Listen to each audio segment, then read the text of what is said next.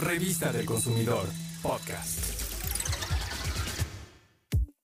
Con el avance de la tecnología y el nivel de conexión que se puede tener ahora, casi todos los sitios y aplicaciones nos piden nuestros datos personales. Esto ha llevado a la creación de nuevos derechos y como usuario de Internet debes conocerlos. Por eso, hoy hablaremos de los derechos ARCO.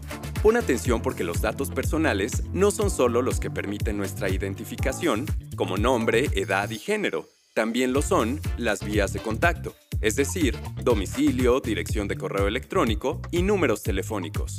Ahora, además se incluyen datos biométricos, estado de salud, información sobre los gustos y hasta la manera de pensar de cada persona. Los derechos ARCO nos ayudan a tener un mejor control de nuestros datos porque es muy fácil olvidar en qué sitios web y establecimientos los hemos proporcionado.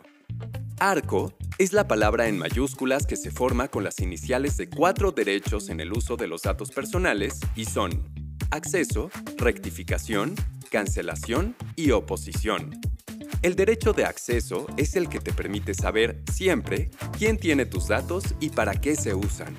El de rectificación te deja corregirlos en caso de que tus datos estén incorrectos o incompletos.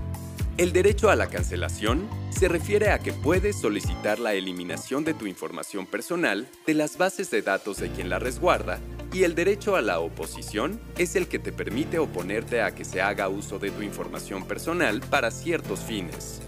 Cualquier establecimiento o sitio web que haga uso de datos personales de sus usuarios tiene la obligación de mostrar un aviso de privacidad. Es importante que lo leas y decidas si permites que hagan uso de tu información o si te opones. Además, en ese mismo aviso te deben indicar cuál es el mecanismo para hacer la cancelación del uso de tus datos. La protección de tus datos personales es más efectiva si conoces y ejerces los derechos ARCO. Para más información, consulta la página del Instituto Nacional de Transparencia, Acceso a la Información y Protección de Datos Personales, mejor conocido como INAI. Revista del Consumidor, podcast.